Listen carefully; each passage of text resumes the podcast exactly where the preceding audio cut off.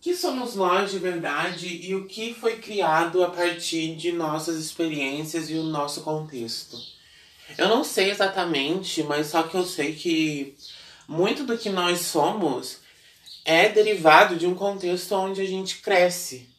E eu penso que é possível mudar isso, é possível mudar depois que você tá tão enraizada e inserida nesse, nesse contexto? Eu acredito que sim, porque o, o, a desconstrução é algo permanente e constante, porque estamos sempre mudando, estamos sempre nos transformando naquilo que o nosso contexto nos diz, naquilo que o nosso subconsciente diz sobre nós.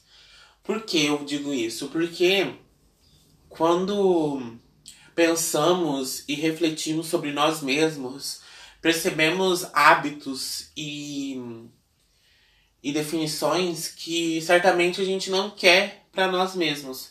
Porque é muito mais fácil a gente elevar as coisas ruins e perceber as coisas ruins sobre nós do que as coisas boas. As coisas boas são sempre deixadas de lado. Como aquele feedback que eu falei no primeiro episódio que a gente, que a gente recebe. O feedback ruim vem e se, e se enraiza no nosso subconsciente bem mais forte do que todo o amor que a gente recebe. Então, é possível mudar? A gente de fato muda? Acredito que é uma coisa que pode ser levada à discussão, porque a partir do momento em que a gente tenta mudar, a gente se transforma em outra coisa já pré-estabelecida. A gente nunca é 100% nós mesmos. A gente nunca é fruto do que a gente quer. A gente é fruto do que a gente convive, fruto do que está ao nosso redor.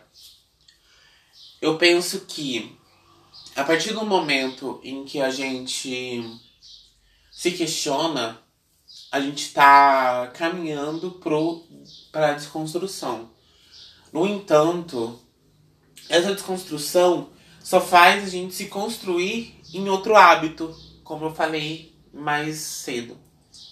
Eu penso que também é muito difícil a gente se desligar do contexto social, até porque somos seres socialmente construídos. Mas será que é possível isso? Será que a gente consegue sair desse loop infinito de construções e reconstruções? Eu acredito que quando a gente transcende o ser, a gente está falando sobre buscar fora do nosso contexto algo que nos complete, algo que seja benéfico e que faça sentido pra gente nesse momento. O que você tá vivendo hoje faz sentido para você?